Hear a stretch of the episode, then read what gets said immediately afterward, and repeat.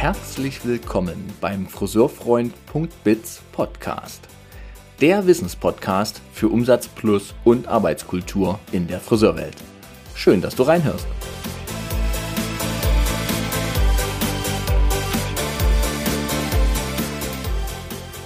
Multifunktionale Überlastung.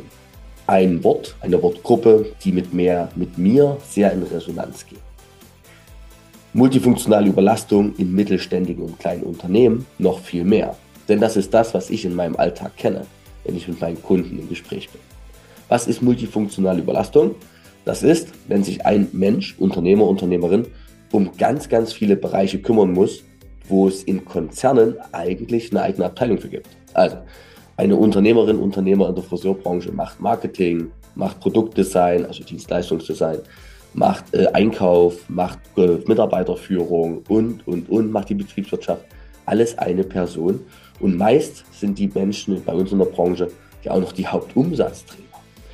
Und das ist natürlich ein Konstrukt, was irgendwann ja crashen muss. Es ist einfach unfassbar viel. Und die Frau Dr. Färber, die heute meine Gästin ist in dieser Podcast-Episode, die hat da Lösungen für.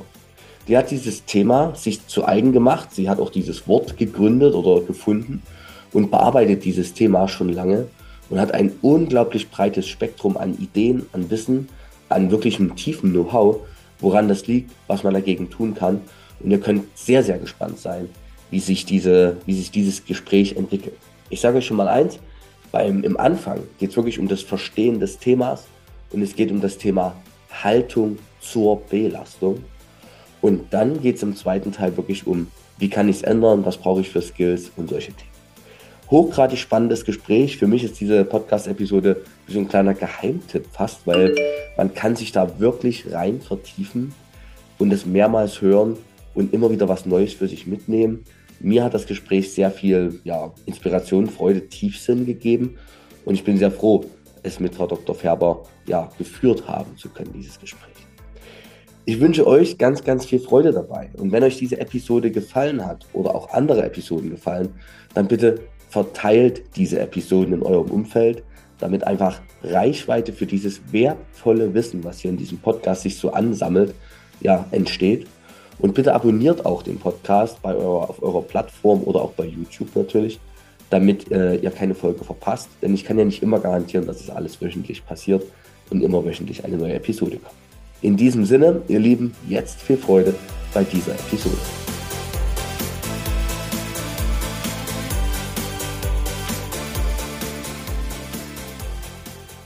Es gibt zwei generelle Arten der Tätigkeit, die ergebnisorientierte und die lustorientierte. Mhm. Und wir brauchen beides, um mhm. mental gesund und stabil zu sein. Also Burnout ist mhm. meistens die, das Ergebnis, dass wir zu wenig lustorientiertes Handeln in unserem Leben haben und zu sehr pflicht- und ergebnisorientiertes Handeln. Kinder haben in der Regel keine Burnout-Gefahr, weil sie tatsächlich lustorientiert sind. Ja? Die sind zwar unfassbar aktiv, aber das ist Lustorientiertheit.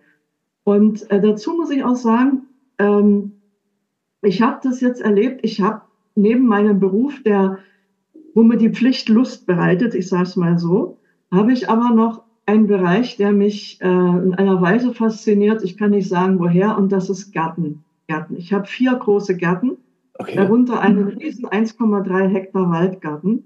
Meine Familie, also meinen Großeltern geerbt. Und meine, meine Familie, die, die schütteln mit dem Kopf, die sagen, bei unserer, bei der Andrea ist ein Film gerissen, weil in jeder freien Minute rackere ich in meinen Gärten. Ja. Mhm. Mhm. Äh, da ist mir das Ergebnis, ich würde fast sagen, Schnutz. Also ich, Spätestens im Herbst gehe ich innerlich auf die Knie und danke den Bauern, dass es sie gibt. Weil wenn ich meine Mohrrüben und Kartoffelernte ansehe, sage ich, es hat Spaß gemacht, aber glücklicherweise ist meine Existenz nicht, nicht von dieser Ernte ab. Ich kann in den Supermarkt gehen. Mhm. Ja? Mhm. Äh, aber es hat sich daraus etwas entwickelt. Und zwar, ich bin wirklich meiner Lust gefolgt und habe ganz viele Rosen gepflanzt, habe mir welche aus England kommen lassen. Das ist ja wie ein Rausch. Und dann mhm. habe ich sie angefangen zu fotografieren und so hat sich über die Jahre eine Kunstform für mich entwickelt, wo ich aus den Rosenbildern Kaleidoskopbilder mache und die inzwischen hinter Acrylglas drucken lasse und jetzt ernsthaft drüber nachdenke, daraus eine, eine zweite Schiene zu machen. Warum erzähle ich Ihnen das? Weil Lustorientiertheit ist durchaus ein guter Weg, auch im geschäftlichen Bereich erfolgreich zu werden. Die Amis sagen, follow your bliss. Mhm. Also wenn es darum geht, den, sagen wir mal, den, den Ruf deines Lebens, den Sinn deines Lebens zu finden, ist es keine dumme Geschichte, einem inneren Interesse, einer inneren Lust zu folgen. Aber ich werde nichts dergleichen tun, um aus diesem Kunstgeschäft ein Existenzgeschäft zu machen. Denn dann muss ich ganz anders dran denken, ja, angehen. Hier in meinem, äh, meinem Coaching, das bereitet mir absolut Lust, ja. Also mich können Sie nachts aufwecken und ich fange an, Ihnen Vortrag. Mhm. Ich bin ständig bereit, ein Buch zu lesen, Vorträge anzuhören, mich mit Themen zu beschäftigen. Das ist ein Interesse. Aber am Ende muss, müssen Ergebnisse erwirtschaftet werden. Wenn ich in ein Coaching gehe, muss ich mich unfassbar disziplinieren, dass ich auf der Zielgeraden bleibe für meine Kunden, mit meinen Kunden. Ja, ja? ja ähm, also das ist eine ganz andere Präsenz. Wenn ich in meinen Garten gehe, gehe ich früh hin und ich wirtschafte einfach drauf los und was rauskommt, kommt raus. Solange ich Spaß habe. Ja. Mhm. Und ähm, das gibt mir dann auch Energie, aber mein Beruf auch. Also äh, insofern das ist, wir leben auf verschiedenen Bühnen in unserem Leben. Wir leben im Privaten, wir leben im Dienstlichen, wir leben im Gesellschaftlichen, wir lernen auf der Bühne, wir leben auf der Bühne des Lernens, des Wissens. Ja, das ist, äh, und, und das Kunststück besteht darin, genau zu wissen, wie ich diese verschiedenen, ich sage mal, verschiedenen Pole des Lebens miteinander kombiniere. Und ähm, das ist keine einmalige und endgültige Entscheidung, sondern das ist wie in der Natur. Ja? Also in unserer Klimazone mischt die Natur 365 Tage das Verhältnis von Tag und Nacht neu. Stimmt. Und die Natur passt sich an. Ja? Wenn wir nur Tag hätten, hätten wir ein Riesenproblem. Hätten wir nur Nacht, hätten wir ein Riesenproblem. Ähm, wenn der Tag länger ist als die Nacht, reduziert oder fährt die Natur sich runter kommt wieder mehr Licht, dann fährt sie wieder hoch. Also, und, und diese Flexibilität, das ist eigentlich eine schöne Metapher, die brauche ich auch in der Wirtschaft.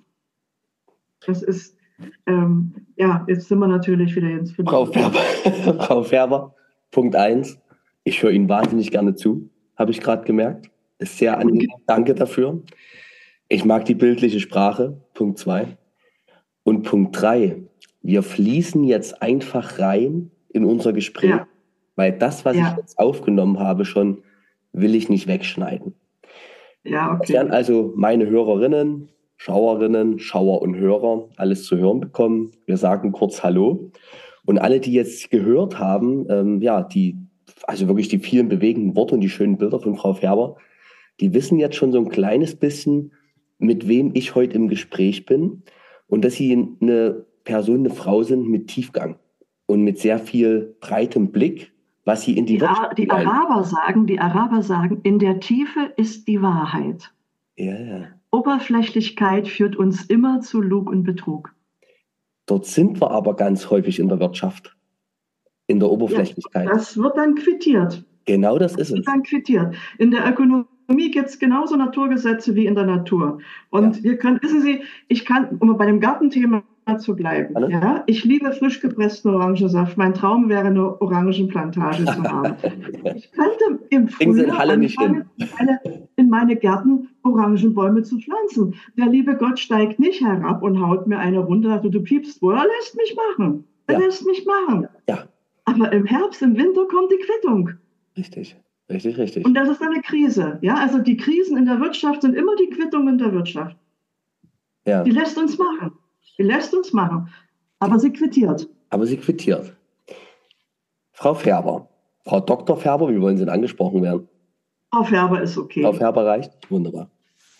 Ja. Ich habe Sie eingeladen, weil Sie ähm, Speakerin waren beim Verband Deutscher Friseure, einem Verband, dem ich sehr nahe stehe. Und ich ähm, ja, über deren, deren Teilnehmer, die da dabei waren, vieles gehört habe. Und dann war ich auf ihrer Website und auf ihrer Website war ein Buch, äh, Buch sage ich doch, doch ein Buch, das Buch, was ja, eben heißt Und es mhm. geht doch. Also sie sind Buchautorin. Aber der Begriff dahinter, hinter dem Und es geht doch, ist multifunktionale Überlastung. Das ist ja. ein Begriff, den Sie geformt haben oder ja, den Sie definieren und den Sie arbeiten und sozusagen mit Lösungen leben und Lösungen füllen. Und bei multifunktionaler Überlastung bin ich als Unternehmensbegleiter in der Friseurbranche sofort mit meinen Gedanken bei all meinen mittelständischen Friseurunternehmen mit 20 Filialen, 10 Filialen, Filialenanzahl ist fast egal. Und ich merke das immer mehr zunehmen, ich bin schon viele Jahre aktiv, dass diese Überlastung auf so vielen Ebenen multifunktional da ist. Und da kam das Wort für mich oder diese Wortkombination total treffend und ich dachte, das ist ein Thema. Dazu haben Sie beim Verband Deutsche Friseure gar nicht gesprochen, habe ich schon gelernt. Nein, das war nicht das Thema. Das war nicht das Thema. Mhm. Aber ich glaube, das, was wir heute sprechen, eben multifunktionale Überlastung, woher kommt das? Wie ist die Geschichte hinter dem Begriff natürlich auch? Gerne. Ähm, und was können wir, was, was, also woher kommt es? Was kann ich dagegen tun? Welche Fähigkeiten, Skills brauche ich? Das ist für meine Hörer, die größtenteils Unternehmer sind in der Friseurbranche, ein unglaublich wichtiger Punkt, denn die Überlastung nimmt zu. Man merkt es an der Gesundheit der Menschen, an der Motivation der Menschen, an der Resignation der Menschen teilweise auch. Und es tut einem ja als, zumindest mir als Friseurfreund, im Herzen weh, das zu sehen. Und deshalb habe ich Sie eingeladen und bin sehr, sehr doll gespannt auf dieses Gespräch. Und jetzt sind Sie heute so schön eingestiegen schon mit den Bildern vom Garten und dem Lust- und Ergebnisorientierten. Und ich möchte ganz kurz was teilen. Nämlich, ich bin auch so ein Mensch, mir macht meine Arbeit unglaublich Spaß. Also ich kann kilometerweit fahren nach langen Arbeitstagen und bin voller Energie, finde das selber faszinierend. Und gleichzeitig. Und daher, dass die Freude Serotonin und Dopamin ausschüttet und das gibt ihnen Kraft. Und das gibt genau. Und davon zehre ich. Und gleichzeitig habe ich ein Hobby in meinem Leben, das ist der Radsport. Der mhm. ist leistungsfrei, nur so diese freiwillige Leistung, wie Sie sich wahrscheinlich über die schönste Blume freuen, freue ich mich mhm. über 200 Kilometer am Stück. Ja. Und das ist aber eben ohne Ziel. Das ist reine Lust. Ganz genau. das Spaß. ist die Freude am Spaß. Genau. Und das ist so ein, so ein Thema. Ich würde eben auch niemals meinen Radsport zum Beruf machen wollen. Gleichzeitig gibt mir mein Job, den ich mache, den ich liebe und wo ich meinem Bliss folge, auch eben ja. sehr viel Energie. Und ich glaube, das ist eine Riesengnade fast vom Leben, wenn man das leben darf. Das braucht man. Hm? Mhm. Ja. Das braucht man, diese Ausgleiche. Braucht man, oder? Also ja. nur, nur Geschäftsführer sein? Nein, nein. Wir gehen systematisch jetzt mal rein in unser. Würde ich sagen. Weil so ein bisschen ja. was ist schon gekommen, aber wir gehen mal systematisch rein. Erstmal kurz an Sie. Es gibt so eine Frage in meinem Podcast, die bekommt jeder Gast vorneweg gestellt seit ein paar Episoden und die ist, welche Qualität wollen wir unserem Gespräch heute geben? Was wollen Sie an Qualität reinbringen in unser Gespräch? Nutzen. Ich verkaufe Nutzen. Und äh, mir ist es wichtig, dass wir möglichst viel Themen anreißen äh, und Gespräche führen, wo die Zuhörer oder Zuschauer sagen, aha, das mache ich jetzt auch, das probiere ich jetzt aus. Gott, jetzt habe ich aber eine Idee, jetzt habe ich aber eine Frage beantwortet bekommen, das bringt mich weiter. Also wie gesagt, das ist kein, keine lustorientierte Sache, auch unser Gespräch, sondern ein ergebnisorientiertes Tun. Und das Ergebnis bedeutet immer, wir sind Dienstleister dass wir unseren Zuhörern einen unmittelbar praktikablen Nutzen bringen. Also das ist für mich die entscheidende Qualität. Sie und ich sind eigentlich unbedeutend. Wir sind Dienstleister. Und das finde ich gerade schön, das ist eine richtig schöne Überleitung, weil ich habe gerade gedacht, meine Qualität, die ich heute reinbringen möchte, ist neugierig aus den Augen meiner Menschen, an die ich denke. Sozusagen, ich frage für einen Freund, ne? weil ich gerade so, ich habe so Namen gerade hinter mir, so die vielen Menschen, die ich betreue, denen ich helfe und die ich teilweise auch ein bisschen ja, erschöpft leider Gottes wahrnehme. Und für die werde ich heute immer wieder die neugierigen Fragen stellen, wenn, wenn ich noch weiß oder wenn ich ahne, was die lieber fragen würden jetzt. Das mache ich heute. Mhm. Wunderschön. Wie sind Sie in den Tag gestartet? Von Blum haben wir schon was gehört heute, aber wie, äh, ja, wie sind Sie gestartet? Jetzt haben wir es, wie spät haben wir es denn? Um zwei, hä? Ja, um zwei ist es. Wie sind Sie gestartet heute? Entspannt, entspannt. Ich bin äh, leider eine Nachteule. Wenn ich irgendwie kann, bleibe ich bis um eins und zwei wach und wurschtle rum an meinen Themen und bedauere, dass ich ins Bett gehen muss. Ich bin da wirklich nach wie vor ein bisschen wie die Kinder, die immer denken, sie verpassen das Leben, wenn sie schlafen müssen. Aber wenn sie dann schlafen, dann schlafen sie tief und fest. Äh, und heute hatte ich außer diesem einen Termin mit Ihnen keinen anderen. Und so habe ich natürlich in der Nacht mich nicht unter Kontrolle gekriegt und bin erst um zwei ins Bett und war dann auch erst halb neun wach, ja. Entspannt den Tag gestartet, wunderbar. Ja. Ähm, geben Sie bitte uns und meinen Hörerinnen, Schauerinnen und äh, Hörern und Schauern einen kurzen, Ab, einen kurzen Abriss, was Sie beruflich machen, damit wir Sie ein bisschen einsortieren können. Ich ja. kann sagen, Sie sind nicht aus der Friseurbranche. Also ich habe äh, Volkswirtschaft studiert, habe im Bereich wirtschaftliche Theoriengeschichte promoviert, war in den 90er Jahren für Schwäbisch Hall tätig, habe die Immobilien GmbH Berlin aufgebaut, habe also, ich sage jetzt mal salopp, Berlin verscherbelt. Da ich eine DDR-Bürgerin bin, war das ein echtes Abenteuer. Ich war damals noch sehr jung und habe dann sozusagen dieses neue System ähm, ja, entdeckt über eine hochinteressante Branche, nämlich Finanzen, Bau, Wirtschaft, Immobilien, das ganze juristische Konstrukt dahinter, mit Notaren zusammenzuarbeiten und eben auch einer Möglichkeit, ohne Grenzen Geld zu verdienen. Ähm, ich habe das damals wirklich wie ein Sport betrieben, weil ich noch nicht einschätzen konnte, wie, wie viel Geld in der neuen Gesellschaft ist viel Geld. Ja, als ich in der DDR mal 2000 DDR-Mark gespart habe, habe ich mich wohlhabend gefühlt. Und in der Immobilienbranche wusste ich überhaupt nicht, was ist denn das? Und äh, irgendwann in den 90ern hatte ich tatsächlich diese, diese Sphäre des Lebens ähm, völlig ausgeforscht. Also da war nichts Neues mehr. Ja. Und das hat mich gelangweilt. Und ähm, eigentlich war ja mal mein Traum, nach der Promotion zu habilitieren. Äh, ich wollte nach Ungarn gehen. Ich hatte einen ungarischen Mann. Den habe ich jetzt nicht mehr. Wir sind immer nur noch Freunde.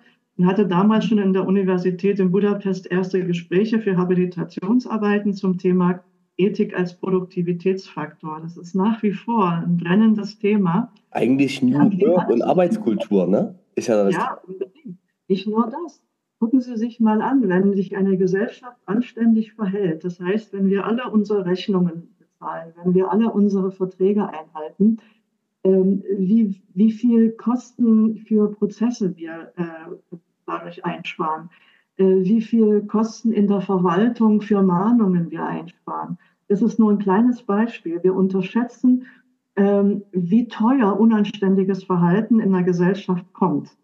Ja, also Ethik ist äh, Produktivitätsfaktor, Effizienzfaktor, aber das ist jetzt nur auf der gesellschaftlichen Ebene. Im kleinen Bereich ist es das genauso. Da könnte ich einen eigenen Vortrag halten. Aber wie gesagt, habe ich nicht machen können. Es kam die Wende war erstmal ein bisschen traurig und dann habe ich, wie so junge Menschen sind, okay, jetzt gehen wir mal das Abenteuer an und das war auch ein voller Erfolg. Ja, und Ende der 90er Jahre, wie gesagt, war ich wirklich ein bisschen im Burnout und habe bemerkt, das hat etwas mit Sinn zu tun. Wenn Sie jeden Tag Dinge tun, die Sie nicht mehr als Sinn empfinden, die Sie nicht mehr inspirieren, wo Sie nicht mehr das Gefühl haben, das hat etwas mit Ihrer Entwicklung zu tun. Ist das ein Wahnsinnsstress? Da baut sich ein Widerstand auf und Sie müssen jeden Tag Ihre Batterie gegen diesen inneren Widerstand aktivieren. Das zieht die Batterie leer. Und dann heißt es Burnout. Ne? Der Körper reagiert auch. Und ich bin dann einfach von heute auf morgen, äh, hab ich, ich habe damals in Berlin gelebt, habe ich alles hingeschmissen und ähm, bin Abenteuer in die Schweiz gegangen, nach Locarno, um die Welt neu zu bedenken und zu mir zu kommen. Und die Schweiz ist für solche Themen, solche philosophischen Themen der ideale Platz. Ne? Eine, eine Depression zu haben, ist eine gesellschaftlich anerkannte Tätigkeit. Ähm, also, und du hast, du hast auch wirklich unfassbares Wissen. Also es ist eine sehr intelligente Kultur. Ähm, und dann bin ich natürlich äh, auf verschiedene äh, Themen gestoßen und dann habe ich eine Ausbildung in München gemacht, analytischen Kunsttherapeutin und dies und das. Jeweils, ich habe drei Jahre alles Mögliche ausprobiert ähm, dann war mein Konto von der Immobilientätigkeit leer. Ich bin zurückgegangen. Ich komme aus Dessau.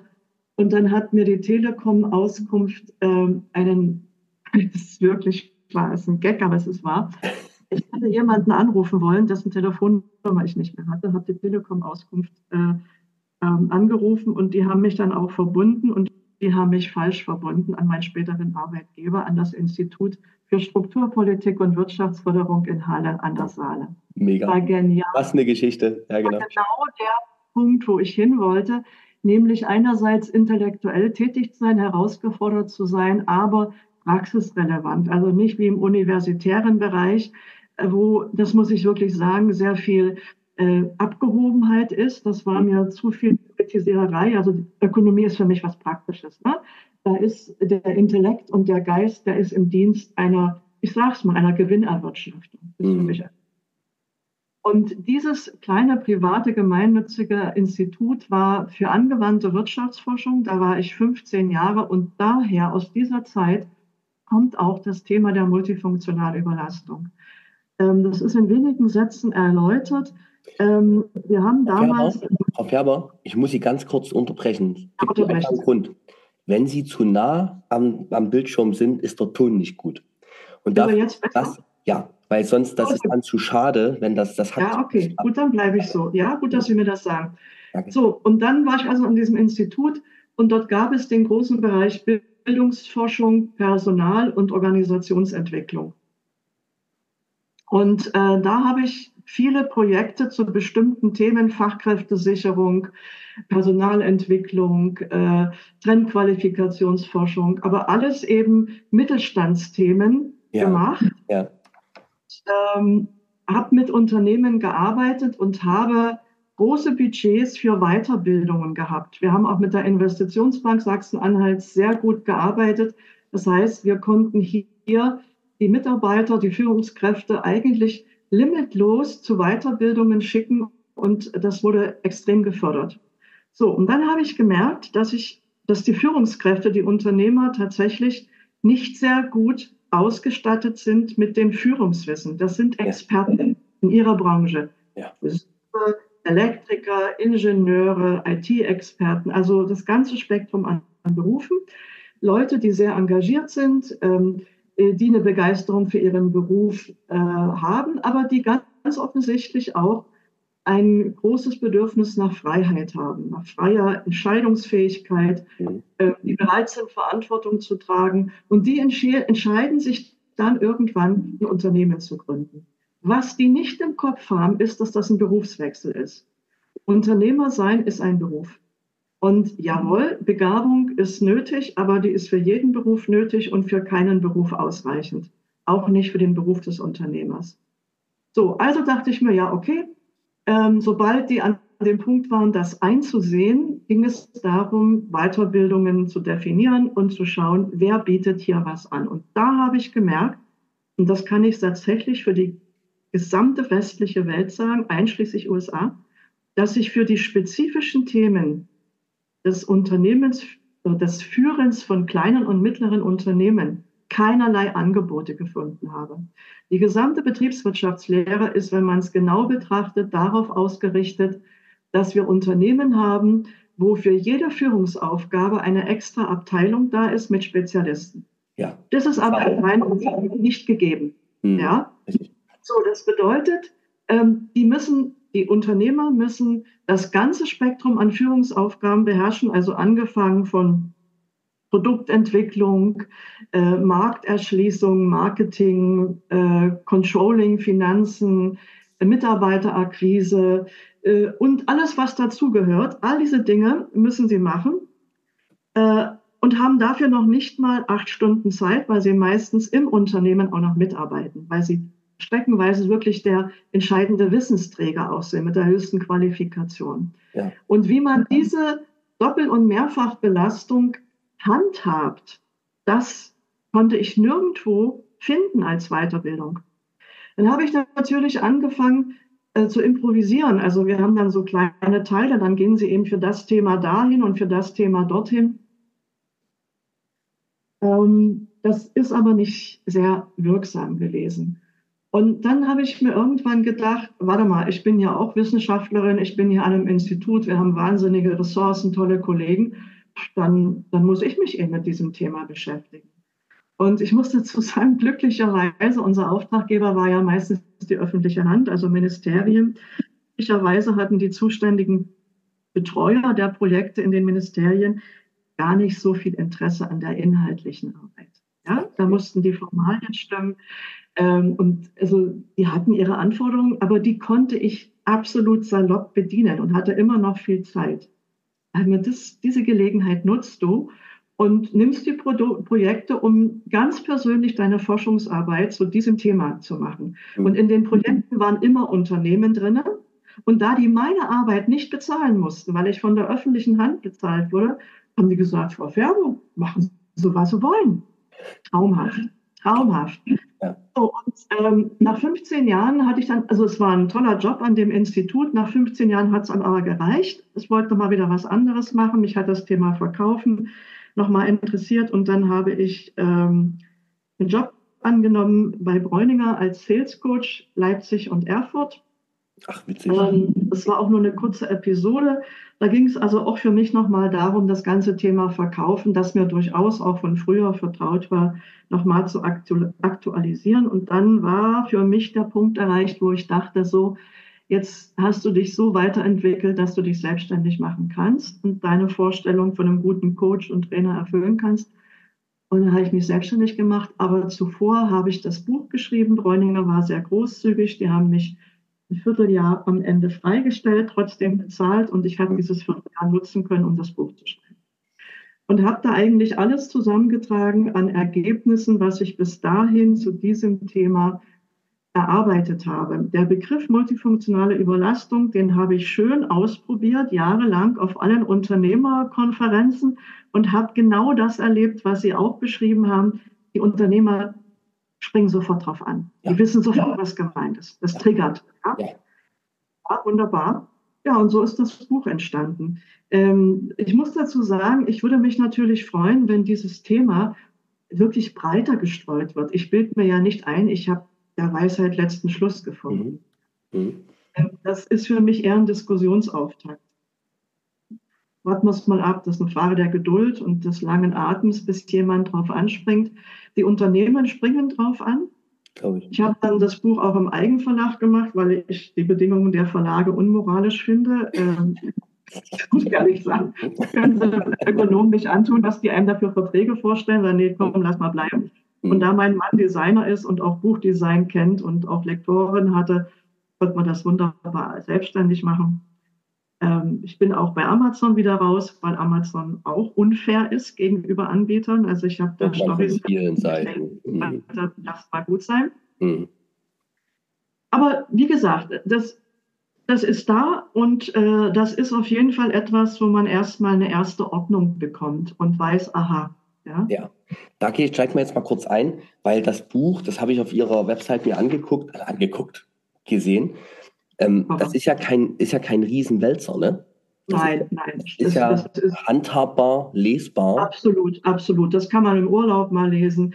Ich meine Klienten, äh, die, die lesen das immer mal wieder. Äh, inzwischen bringen die mir meine Bücher mit. Da sind tausend Eselsohren und Anmerkungen und Dinge, wo ich denke, okay, dazu ist es da. Zum das Arbeiten. kann ruhig verbessert werden, ja.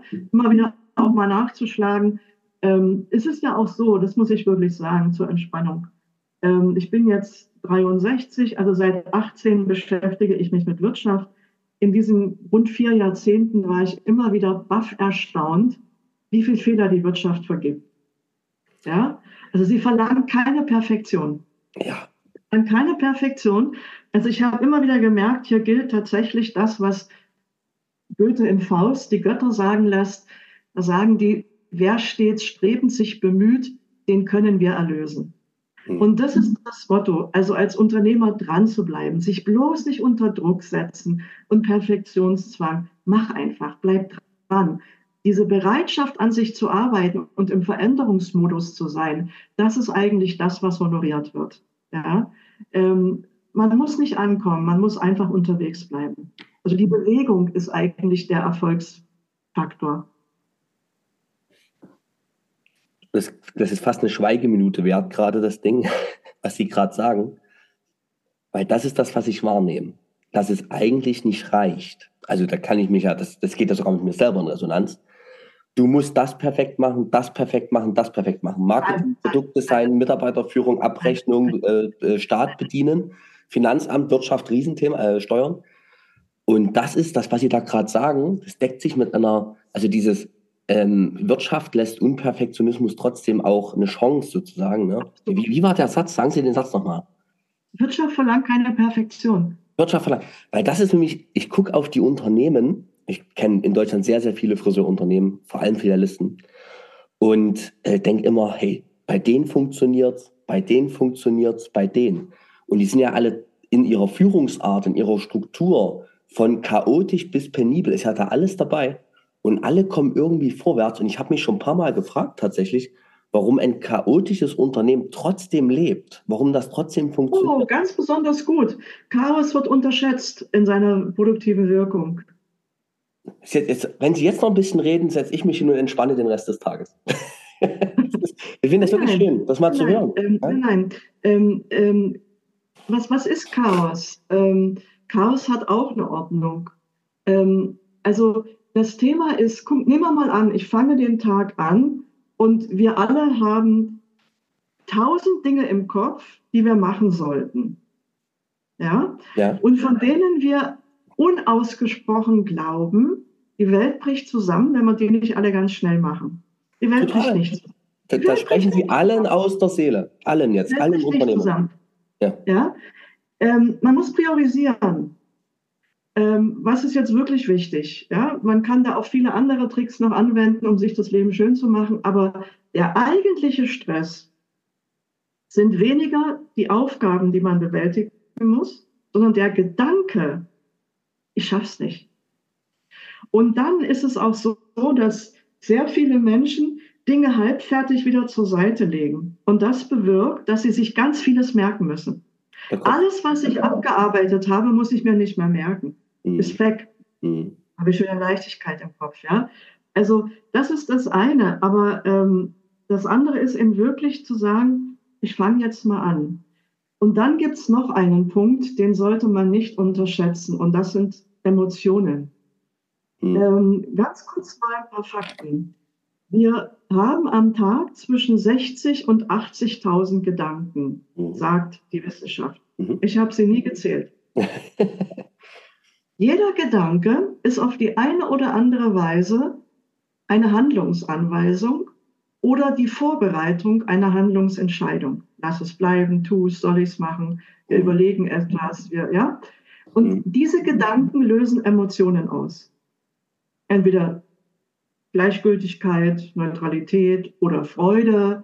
Ja, also mein Gedanke, ich gehe jetzt in den Garten, löst Freude aus. Mhm ähm, der Gedanke, oh, ich muss meine Sachen zurecht machen fürs Finanzamt, damit ich jetzt wieder Steuern zahlen muss, löst keine Freude aus. Nee. Es würde Freude auslösen, wenn ich das Recht hätte, darüber zu entscheiden, wie meine Steuern verwendet werden. Dann hätte ich mhm. Freude. Ja? So, wenn ein Gedanke keine positive Emotion auslöst, mhm. dann sagt das Gehirn, ich halte dich von nichts ab, aber du kriegst keine Energie von mir, um diesen Gedanken umzusetzen. Der innere Schweinehund, das heißt nichts anderes. Also nehmen wir mal an, ich sitze abends auf der Couch, gucke Fernsehen und denke, ach, du warst den ganzen Tag nur drinnen, du hast dich nicht bewegt, solltest du noch mal rausgehen. Es war kalt, aber es ist gesund. Das löst aber bei mir keine Freude aus. Dann sagt mein Gehirn, ach, guck mal, wenn du jetzt rausgehst, kannst du stolpern im Dunkeln, dann brichst du dir vielleicht einen Knöchel, dann musst du ins Krankenhaus, dann musst du Termine absagen. Also es gibt eine ganze Kette, um mir zu erzählen, bleib lieber auf der Couch. Ja. ja? Dahinter steht, dass unser Gehirn der beste Ökonom ist, den wir uns vorstellen können. Es ist auch gezwungen, extrem ökonomisch zu sein, weil es sind nicht mehr als 2,5 bis 3 Prozent der Körpermasse, verbraucht aber zwischen 20 und 30 Prozent der Energie. Wahnsinn. Auch im Tiefschlaf. Ja. So, es ja. hat aber nur eine Nahrungsmittelzufuhr. Das kann nicht beliebig Energie verbrauchen. Es ist limitiert. Ja. Das ja. muss aber 70 Billionen Zellen organisieren. Das ist eine unfassbare Komplexität. Ja. Unfassbar. Ja. Wir haben nicht ansatzweise eine Ahnung, was da in unserem Körper abläuft. Wie das geht, ne? Müssen wir uns nichts einbilden. Müssen wir uns nichts einbilden. Also ich sage immer, es gibt keinen Mediziner auf der Welt, der mir erzählen kann, wie unser Körper aus so einem heutigen Hamburger wertvolles Blut macht. Das macht unser Körper so nebenbei, ja. So, mhm. das kann das Gehirn alles steuern und dazu muss es noch zigtausende an Informationen aus der Außenwelt nehmen. Seine wahnsinnige Leistung. Wie macht es das?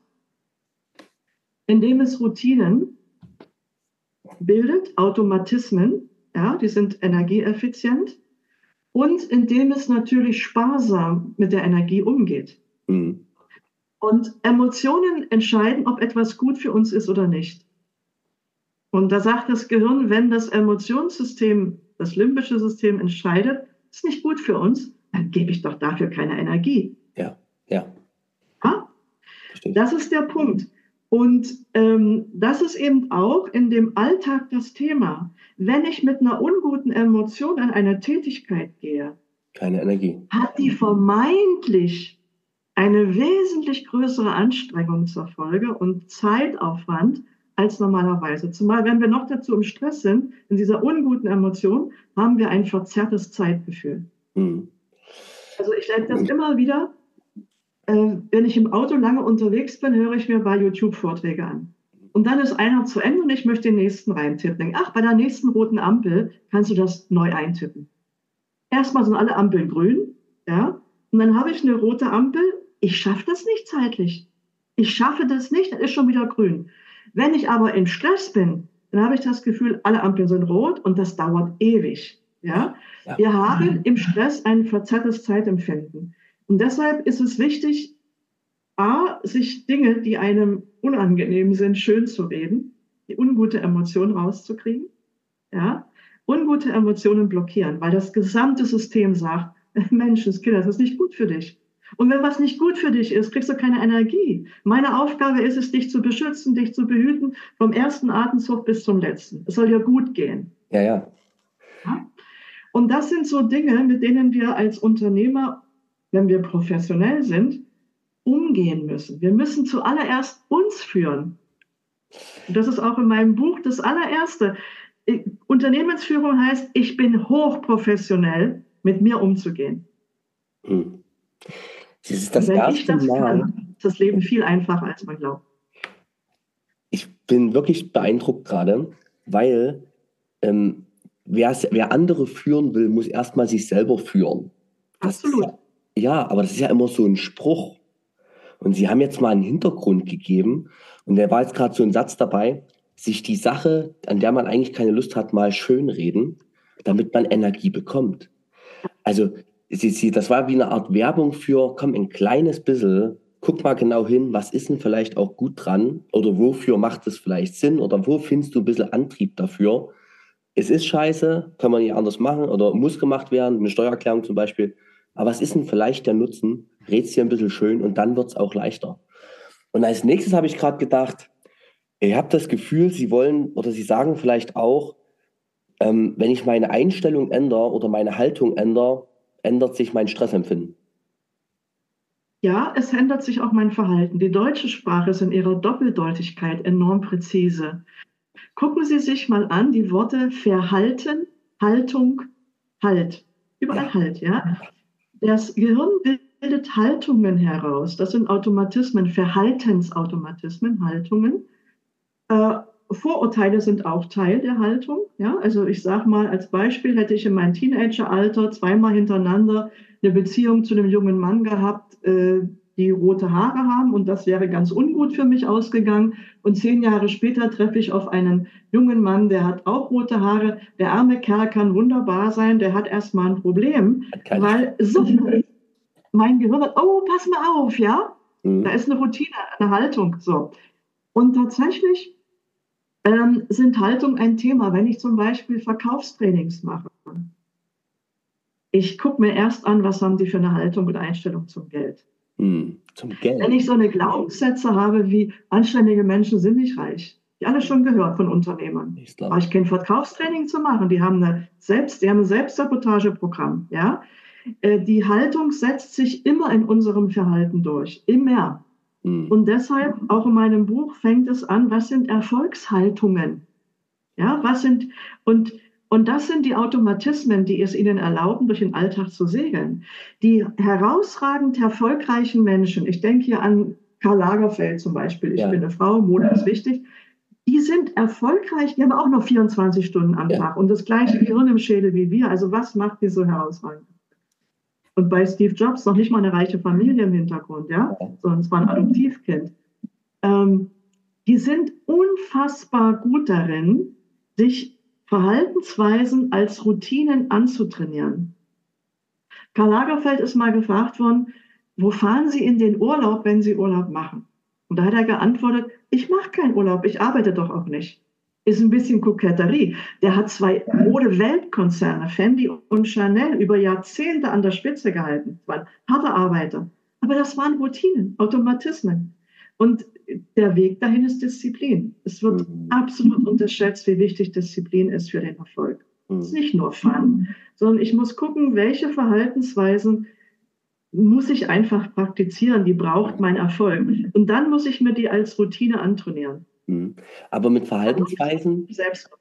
Aber Verhaltensweisen zu routinieren heißt nicht, jeden Tag dieselbe Tätigkeit zu machen, sondern Verhaltensweisen Nein. eher in der Haltung. Welche Haltung ja. ich zu den Dingen ein? Ja. Das zu ja. Allerdings, gleiche Verhaltensweisen werden tatsächlich vom Gehirn ähm, automatisiert und sogar streckenweise ins Körpergedächtnis reingedrückt, zum Beispiel Autofahren.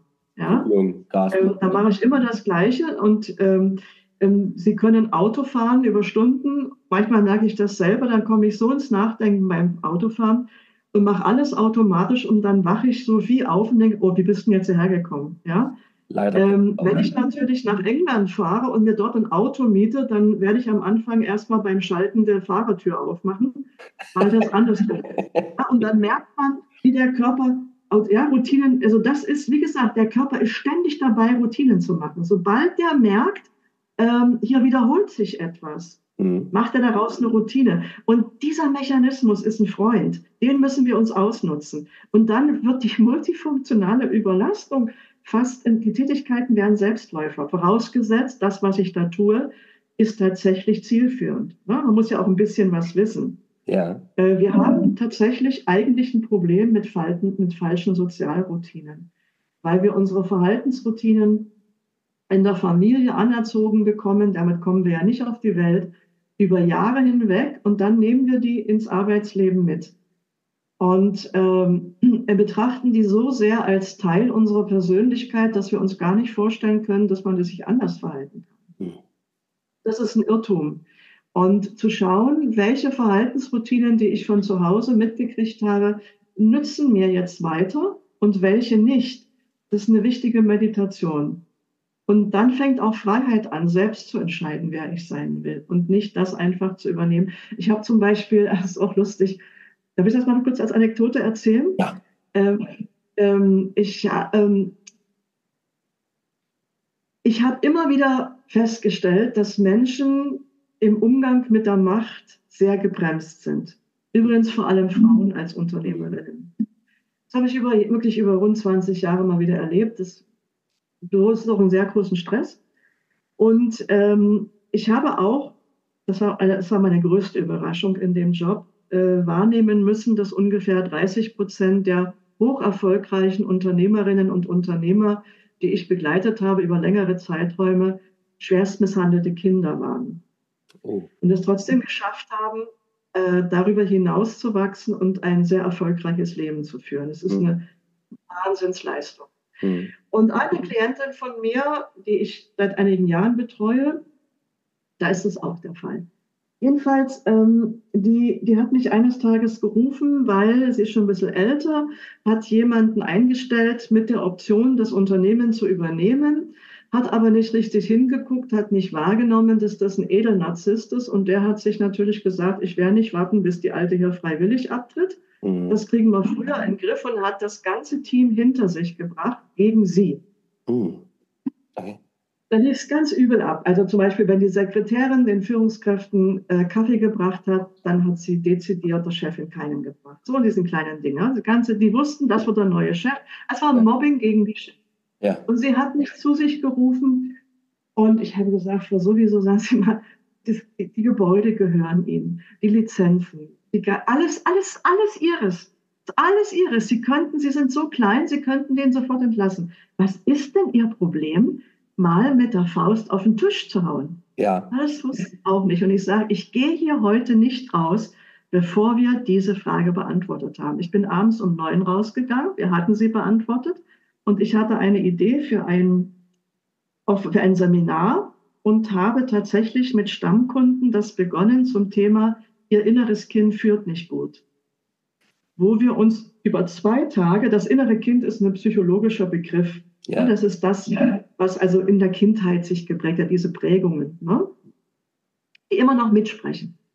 Also bei manchen Ministern und Präsidenten denke ich, die werden eigentlich vom inneren Kind geführt. Ja? Aber wir war so ein Experiment und ich kann Ihnen sagen, dieses Seminar habe ich inzwischen zum siebten Mal wiederholt.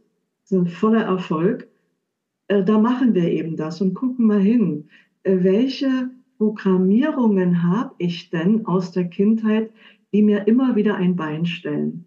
Ich habe auch auf meiner Webseite bei Termine, wenn man das runterscrollt, gibt es wieder ein Angebot. Und da habe ich dann tatsächlich mal auch ein paar Wortmeldungen, Feedbacks formuliert, die von sich auskommen. Ich mache das ja. normalerweise nicht, weil daran glaubt ja niemand mehr. Ne? Ich denke, er hat es organisiert und so weiter. Aber die haben das von sich aus gemacht, ohne dass ich nachfrage, okay, haben mir erlaubt, das mal reinzustellen, habe ich auch gemacht.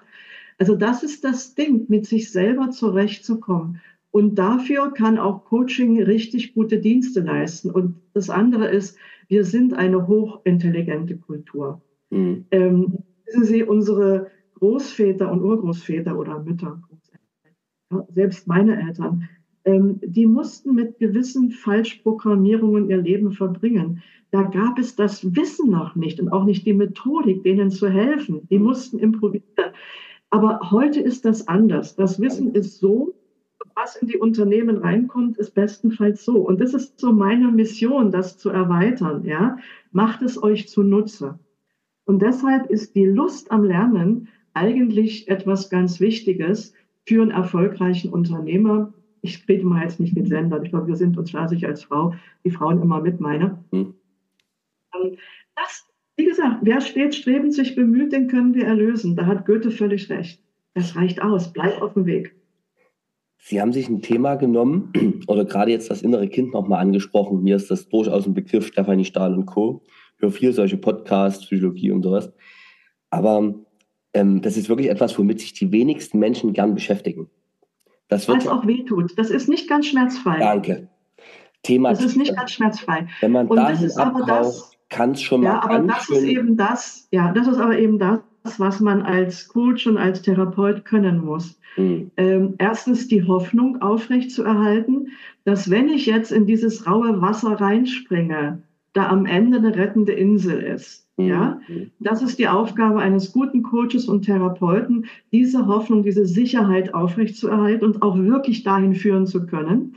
Und äh, dann natürlich auch den Prozess als solchen freudvoll zu gestalten. Ja. Und ähm, es sind kleine Gruppen, ähm, die Leute genießen das. Die Leute genießen das. Ähm, also ja, die sind, also ich mache das immer Donnerstag, Freitag, damit die ein Wochenende haben, wo sie noch ein bisschen das sacken lassen können. Verdauen. Aber, aber wir sehen an den Feedbacks, ähm, es tut nicht weh. Mhm. Ähm, es fließt mal Tränen, aber dann zitiere ich immer, dass die Indianer wohl gesagt haben, Tränen sind heilendes Wasser.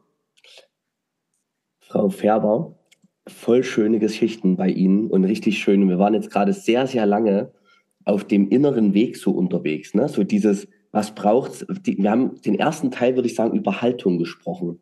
Und ich werde es dann mhm. in meinem Intro auch nochmal sagen. Der erste Teil ist Haltung und der ist praktisch elementar für alles das.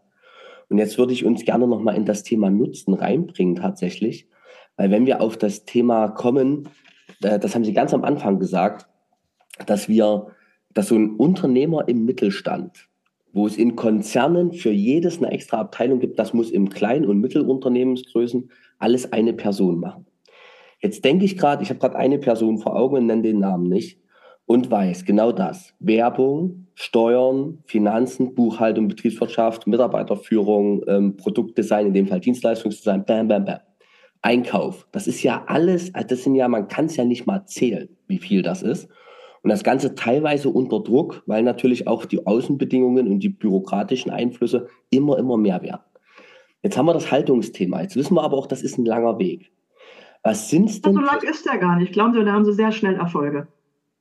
Da gehe ich mit. Das stimmt, da gehe ich sogar mit. Aber das ist vielleicht trotzdem was, wenn wir jetzt heute von diesem Podcast hier, wenn das an meine ja. Kunden heute alles rausgeht, mhm. so, okay, Thomas, was mache ich denn jetzt? Frag mal, was soll ich denn jetzt machen? Die, du kennst das Pensum, Thomas? Frag mal die Frau Färber, was soll ich denn jetzt machen? Wie kann ich es mir sortieren? Wie kriege ich es handhabbar? Das ist ein Wort von Ihnen, ne? Wie kriege ich es handhabbarer? Was für Skills muss ich mir denn aneignen? So, da würde ich jetzt gerne noch mal drauf gehen. Was sagen Sie mhm. Menschen? Ja, also vor allem das Thema Skills. Ähm, also bei Steuern und diesen Dingen, die Mathematik beherrscht jeder. Das ist keine Herausforderung. Ja? Oh ja, das sind, jetzt aber, jetzt sind Sie jetzt aber sehr offen. Also ich mache es nicht, ich lasse es machen, sagen wir mal. Nein, aber ich sage die Mathematik, also das zu mhm. begreifen, jeder hat einen Steuerberater, mhm. ja, wo das rübergibt. Und das ist auch richtig so, ja. Mhm. Äh, dass er die Dinge bucht und so weiter. Das können wir also als externen Dienstleister schon mal zur Entlastung nehmen. Das andere ist tatsächlich, die Prozesse zu organisieren. Und das sind kommunikative Prozesse. Das sind Abstimmungsprozesse. Und der größte Hebel, den ein Unternehmer einsetzen kann, ist sein kommunikatives Geschick. Das heißt, ich würde jedem empfehlen, zum Thema Gesprächsführung, Verhandlungsführung, Kritikgespräche, äh, Widerstandsbehandlung und so weiter, da sich was anzueignen. Ich möchte meine Situation kurz schildern, ähm, die mir eine Klientin letztens sagte, die schon lange bei mir in den Seminaren ist. Ähm, sitzt im Fruchtland, hat einen Familienbetrieb übernommen, ist also ein traumhaft schöner Betrieb. Ich habe mir den auch mal angeguckt, ich bin ganz entzückt. Mhm. So, und die äh, stellt Instrumente her. Und da hat sie mir, ich war letztens da zum Training für ihre Führungskräfte und hat sie mir so erzählt hinterher, du Andrea, ich habe jetzt mal wirklich genau die Stufen durchlaufen im Gespräch, die ich bei dir gelernt habe. Was ist passiert? Es hat ein Kunde angerufen, war hoch empört, hoch emotional, weil ein Instrument kaputt bei ihm ankam. Da war ein klitzekleines Teil kaputt. Und er hat sie beschimpft, dass sie kaputte Instrumente versenden. Der war aufgebracht. Mhm. Das ist normal. Mhm. Man, man, muss sich klar machen, dass Kunden in einer Angstsituation sind, weil wenn du noch neu für sie bist, die wissen nicht, wie du auf diese Reklamation reagierst. Stimmt. Deshalb heißt es auch, mit Reklamationen bindet man Kunden, weil wenn das für ihn ein angenehmer Prozess ist, dann bleibt er, weil er die größte Angst sozusagen zur Seite legen kann.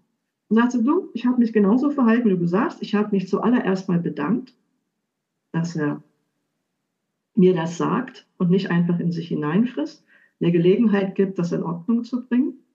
Ich habe ihm gesagt, sofort, machen Sie sich keine Sorgen, innerhalb von 24 Stunden kriegen Sie ein neues Instrument. Mhm. Aber wir schicken nichts Falsches raus. Habe ihm erläutert, in aller Ruhe, gerade vor Weihnachten, die Post hat viele Pakete und wenn so ein Paket von drei Meter Höhe runterfällt, egal wie gut es verpackt, sei der Stau. Mhm. Mhm. Aber, ach, dann machen Sie sich keine Sorgen. Sie kriegen einen Takt, und wenn ich es Ihnen persönlich mit dem Auto hinfahre. Was sagt darauf der Kunde? Wissen Sie was, Frau sowieso? Das lassen wir über meine Versicherung laufen. Ja, ja mega. Auch so geht's. Ja, mhm. Einfacher geht's nicht. Mhm. Ich, ja, und das ist der Punkt. Das ist halt kommunikatives Handwerkszeug. Mhm. Genau zu wissen, worauf muss ich jetzt achten. Wenn dir ein Mensch mit einer solchen geballten Ladung Emotion kommt, ein Kunde, mhm. bleib bei dir.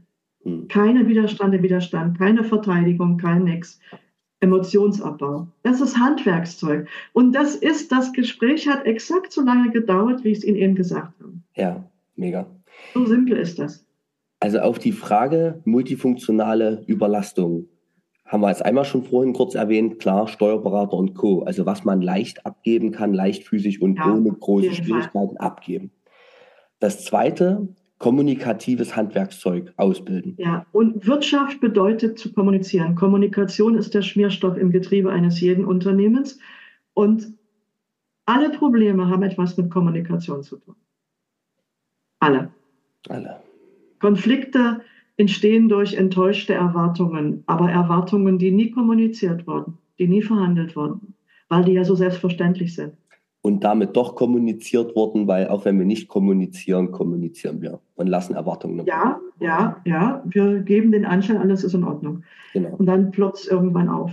Also diese, und, also, und das sind, wenn Sie, ähm, die Amis sagen, if you don't know people, you don't know business. Wenn du keine Ahnung vom Menschen hast, hast du keine Ahnung vom Geschäft. Ökonomie ist Umgang mit Menschen. Hm. Nur und ausschließlich, ja.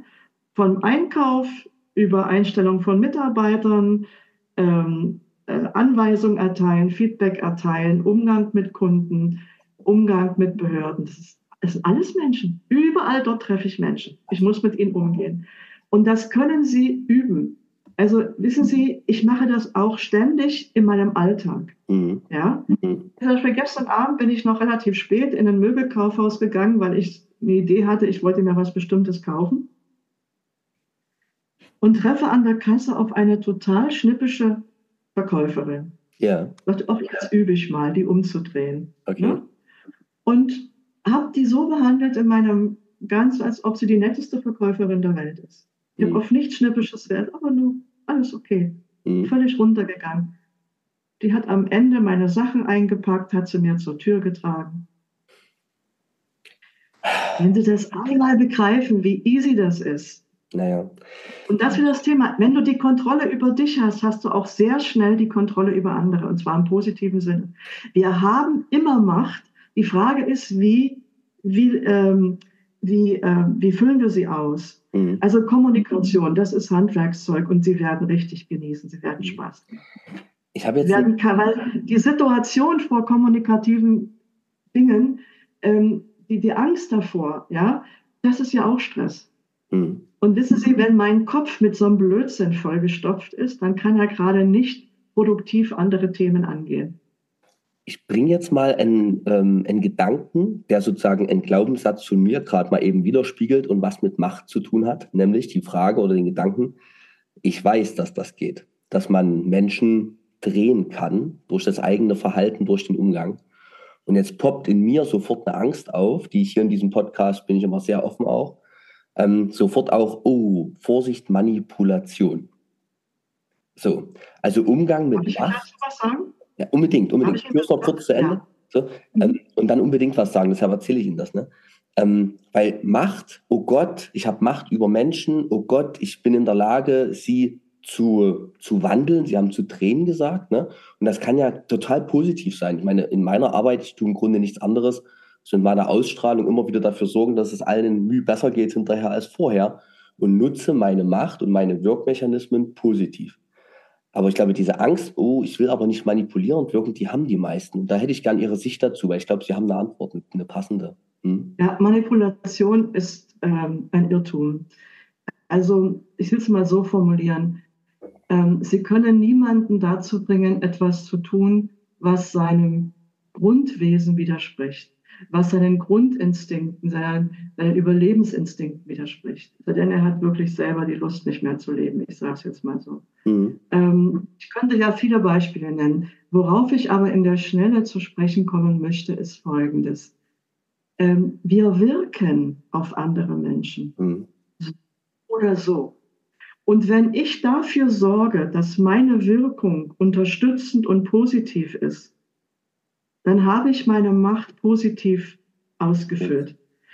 Kann die Verkäuferin auch anmaulen?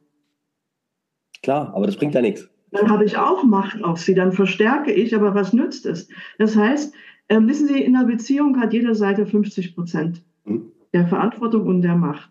Ich kann also nur mich verhalten, und dann hat der andere eine Möglichkeit, darauf zu reagieren. Wie er darauf reagiert, das kann ich nicht beeinflussen. Aber was ich beeinflussen kann, ist, worauf er reagiert, nämlich auf mich.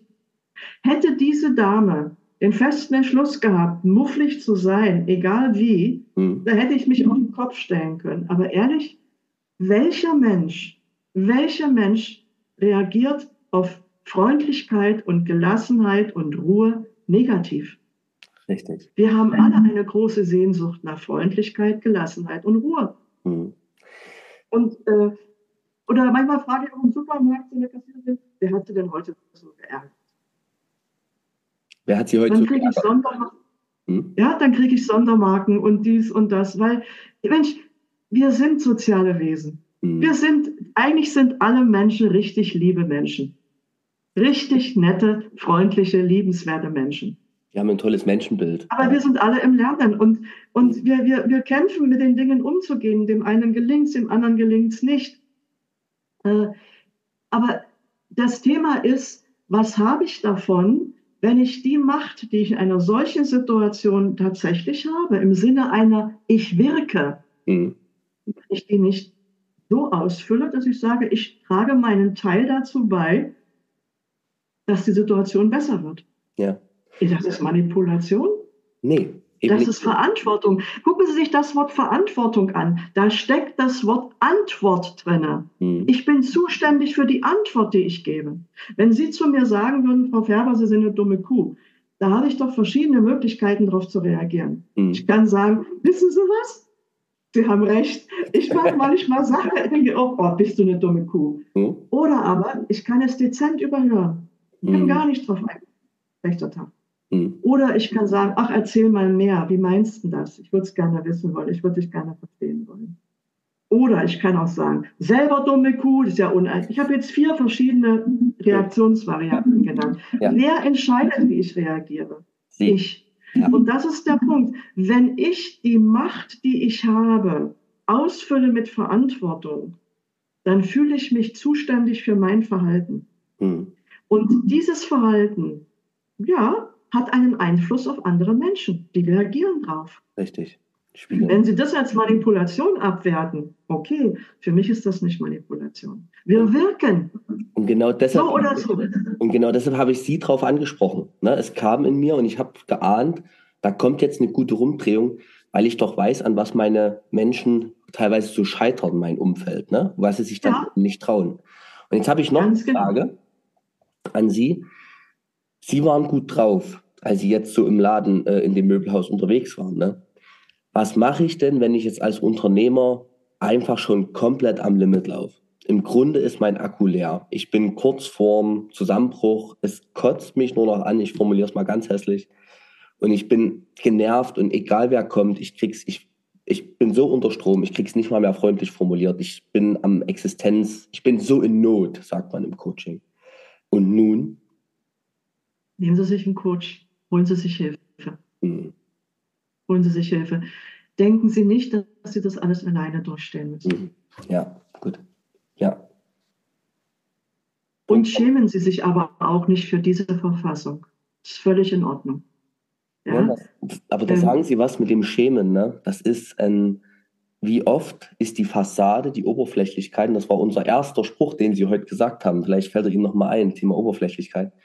Wie, wie oft, in der Tiefe liegt die Wahrheit. In der Tiefe liegt die Wahrheit, genau. Den hatte ich heute früh, äh, heute Vormittag nicht ganz, äh, 14 Uhr nicht aufgezeichnet. Wie oft ist die oberflächliche Fassade noch halbwegs am Glänzen und nur wer so ein kleines bisschen Feingefühl hat, und da zähle ich mich dazu, habe jetzt vor kurzem erst wieder jemanden angesprochen, der dann auch gleich sich öffnete und sagte, schön, dass man es bemerkt eigentlich, ne? Er, man könnte fast sagen, die Person wollte auch gesehen werden vielleicht, ne? Und wenn man das sieht und dann mal anspricht, dann fällt die Fassade häufig.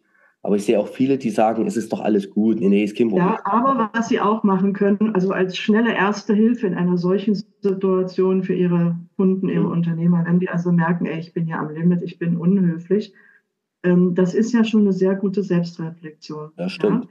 Und dann können sie das machen, was man eine Ich-Botschaft nennt. Sie können doch sagen, Leute, passt auf, ich bin heute scheiße drauf ich habe echt Angst, dass ich euch gegenüber unhöflich bin. Ich arbeite an mir. Aber wenn hier was rauskommt, was euch verletzt, bitte geht davon aus, das war nicht mein Wunsch. Ich, ich muss erstmal mit mir zurechtkommen. Seht es mir bitte nach. Aber da ist ja schon die Schamgrenze überschritten, dann ist es ja schon ein. Unbedingt, und das ist wichtig. Ne? Wissen Sie, wenn Sie Menschen ihre Schwäche zeigen, im Sinne von, du bist nicht verantwortlich. Ich weiß, das ist in meiner Verantwortung und ich arbeite dran. Ja? Aber wichtig ist, dass sie den Leuten zeigen, dass sie ihre Interessen, deren Interessen mit im Blick haben. Das befriedet eine Situation. Das ist doch, wenn Sie mal gucken, was die Menschen am allermeisten bedrückt und schmerzt, gerade zum Thema inneres Kind. Was kommt denn da raus? Ich bin nicht wahrgenommen worden. Ich bin nicht verstanden worden. Man hat mir nicht zugehört. Das sind unsere Schmerzen. Ja? Und wenn ein Mensch zu mir sagt, auch als Chef, ich, ich krieg's gerade nicht hin, aber ich arbeite dran und ich habe echt Angst, dass ich euch hier taktlos behandle. Was heißt das? Ich sehe euch, ihr seid mir wichtig. Das reicht den Menschen aus. Wir können doch mit allem umgehen, als ob wir reale Probleme hätten. Gucken Sie sich doch mal an, wie die Arbeitswelt von vor 150 Jahren war. Wir ja. reden ja von Out. Wir, also ich, ich kenne ja meine Urgroßmutter noch, die ist gestorben mit 94, da war ich 16. Oh. Die ist unter dem Kaiser geboren, die hat zwei Weltkriege durch, eine Weltwirtschaftskrise, äh, das Dritte Reich, ein Zusammenbruch. Also die war nicht irgendwie, ich weiß noch, als sie 94 wurde, da war ihre Rede ganz kurz, sie sagte, Leute, mir reicht es eigentlich mit dem Alter langsam, aber ich scheine nicht zu sterben. Ihr müsst mich wohl irgendwie erschießen, aber sagt mir es nicht vorher. Ja, die ist doch ein halbes Jahr später gestorben. Die, die sind damit umgegangen. Die sind früh um vier aufgestanden. Mein Urgroßvater, die waren Bauern, der ist im Winter mit seinen Dorfkollegen früh um drei aufgestanden, um vier losgelaufen im Schnee nach Wolfen, die, die, die Farbenfabrik, die chemische Industrie aufzubauen. Und dann waren die abends im Dunkeln wieder da, um Geld für die Familie. Da war doch nichts mit Work-Life-Balance. Am Sonntagnachmittag wurde Kaffee gekocht, Kuchen gebacken, eine Pfeife geraucht. Das war der Höhepunkt. Das war die ja? Erholung der Woche, ja. Also, und und äh, meine Urgroßmutter hat zwei Kleider besessen. Eins mhm. hatte sie an, eins lag gewaschen und gebügelt im Schrank. Die war zufrieden.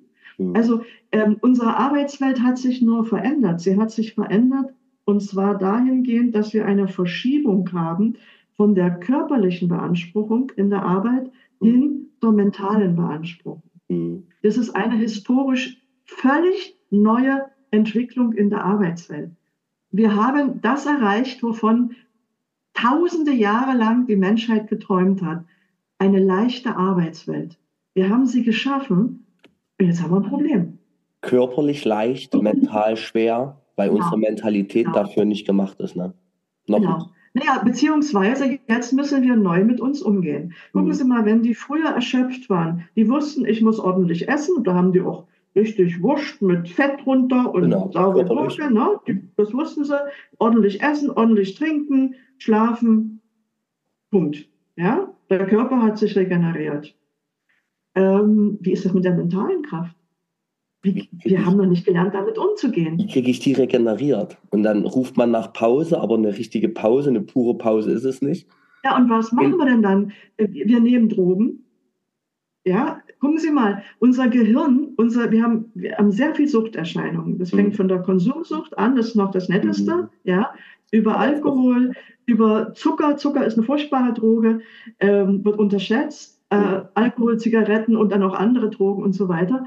Wissen Sie, und auch unsere Ernährung ist nicht so, dass sie unser Gehirn unterstützt. Mhm. Also ähm, was wir im Alltag sehr beanspruchen, ist der Neokortex. Mhm. Ja, der ist dafür zuständig, dass wir ständig Erfahrungen aufnehmen können, verarbeiten, abspeichern. Und das Besondere an diesem Neokortex ist, dass er vom ersten bis zum letzten Atemzug neue Zellen baut.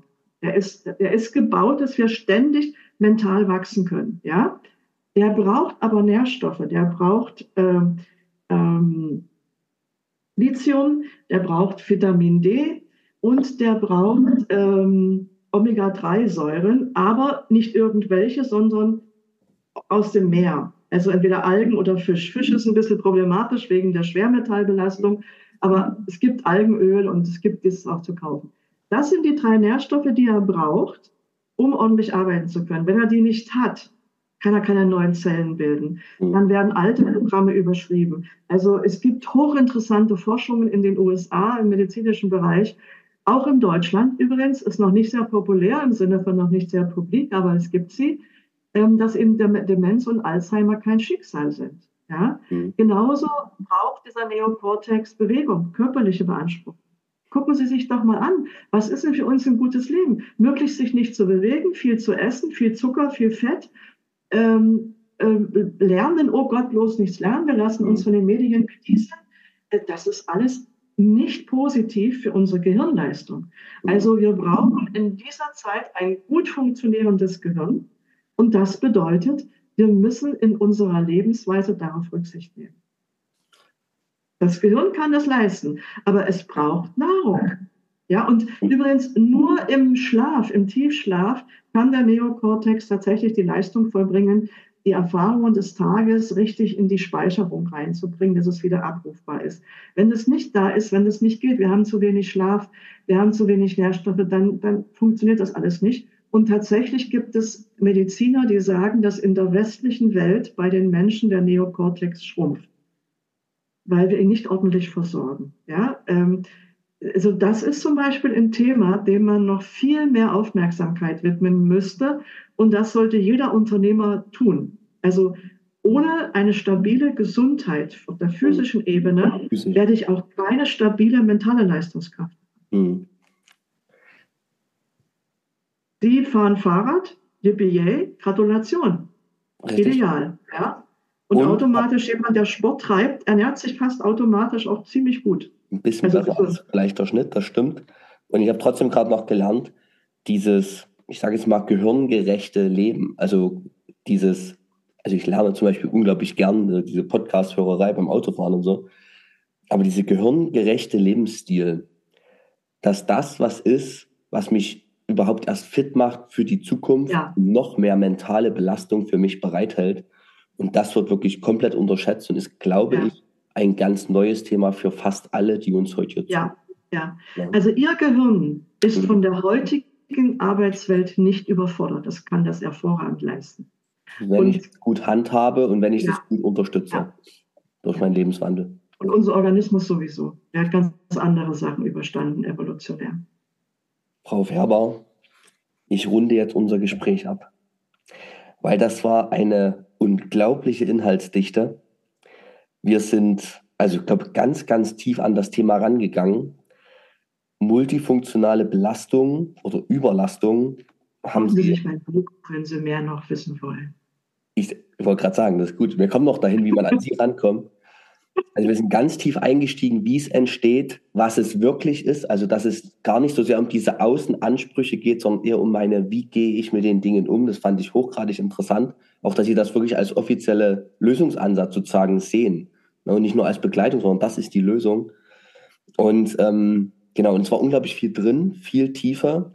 Ich habe mir gerade schon mal aufgeschrieben, das wird so ein Geheimtipp-Podcast, diese Episode, weil das, ich schicke das Roman meine Kunden sowieso und ich glaube, das ist was, was man sich mehrmals anhören kann in einer ruhigen Minute. Und danach geht man am besten mal eine Runde mit dem Hund, falls vorhanden, oder geht alleine spazieren. Um, um Haustier ist übrigens auch etwas Schönes gegen Burnout. Ein Hund oder was? Ein Tier? Hund oder Katze ist ein Hund gutes Mittel gegen Burnout. Ich schreibe es halt auf als Tipp. weil bald haben alle Unternehmer einen Hund oder eine Katze auf der Schulter. Ich bin gespannt. Und ähm, also das fand ich unglaublich äh, intensiv, gerade das Gespräch mit Ihnen Sie haben so schöne Sätze drin gehabt. Also alleine dieses Ökonomie ist Umgang mit Menschen.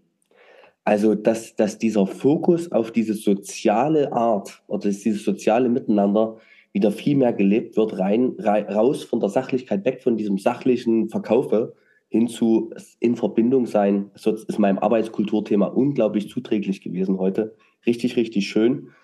Und genau, und jetzt ist trotzdem noch die Frage, Sie haben gesagt, wenn man so richtig an der Grenze steht, und die Grenze definiert auch jeder selbst, weil ja, manchen geht es einmal die Woche so, manchen jeden Tag, und das ist auch schon eine Grenze, dass sie sich überlastet fühlen, die treffen oder die gehen zu einem Coach. Ich glaube, dass sie gut geeignet sind. Also mich haben sie gut abgeholt. Und äh, wie kommt man denn an sie ran? Mich anrufen, mich anschreiben, wie sie wollen. Internetseite? Ich habe sie gerade nicht parat. Habe ich natürlich, ja. Da ist Kontakt, alles da. Ja, also wir suchen Andrea Färber äh, bei Google oder was? was äh, ja, Sie können auch einfach eingeben, multifunktionale Überlastung im Mittelstand, da komme ich automatisch. Warten Sie mal, ich muss das mal noch kurz überprüfen, ob das stimmt. ob, das, ob das so passt. Richtig war gut. jetzt ein bisschen sehr großspurig, ne, dass ich bei Google. Vielleicht stimmt es gar nicht. Ähm, also multifunktionale Überlastung. Wir probieren es mal. Warten Sie mal. Also es gibt noch eine Andrea Färber, die ich nicht bin, deshalb wäre der Doktortitel für das Googlen tatsächlich Multi. Ja, und Färber wird ja in Ihrem Fall mit E geschrieben, also nicht wie die Farbe, ja. wie mit E. Ja. Und ähm, mir wäre noch äh, wichtig, das Buch, was Sie haben, was Sie geschrieben haben, was glaube ich voll ist mit wichtigen Informationen und sehr sinnvollen Informationen, das lässt sich. Ja, ich komme tatsächlich. Entschuldigung, Entschuldigung. Wenn Sie eingeben multifunktionale Überlastung, dann kommt sofort Führung und Verkauf, meine Webseite. Sehr gut. Führung und Verkauf. Das ist die Website dazu. Und äh, das Buch kann man dort auch bei ihm bestellen, ne? Ja, und wenn Sie es jetzt im Januar machen, dann können Sie auf einer Welle mitreiten. Ich mache gerade für die IHK äh, einen Zyklus, einen Vortragszyklus bis Ende Januar. Und alle Teilnehmer von der IHK, die ein Buch bestellen, kriegen das für einen ermäßigten Preis. Statt 19,90 von 5 kriegen sie für 15 Euro. Da ich nicht weiß, von wo die jetzt kommen, die Bestellung kriegen jetzt alle 15, ja, den ermäßigten Preis. Sehr gut, sehr ja. gut. Also das, das also, wenn sie im Januar sagen. machen, dann schwimmen sie auf der Welle gleich mit. Sehr gut. Ich sage ganz, ganz herzlichen Dank für Ihre Zeit, für Ihre Tiefe, für den vielen Nutzen, der auch drin war, wie wir es uns vorgenommen haben. Ich habe die wichtigsten Fragen gestellt, die ich für einen Freund stellen sollte und bin Ihnen sehr dankbar für das schöne Gespräch. Dankeschön. Ich bedanke mich auch für das Gespräch. Dankeschön. Ich Alles Gute für Sie. Ich drücke jetzt den Aufnahme-Stop-Button und wir zwei lassen noch ein bisschen ausklingen. Danke. Ja.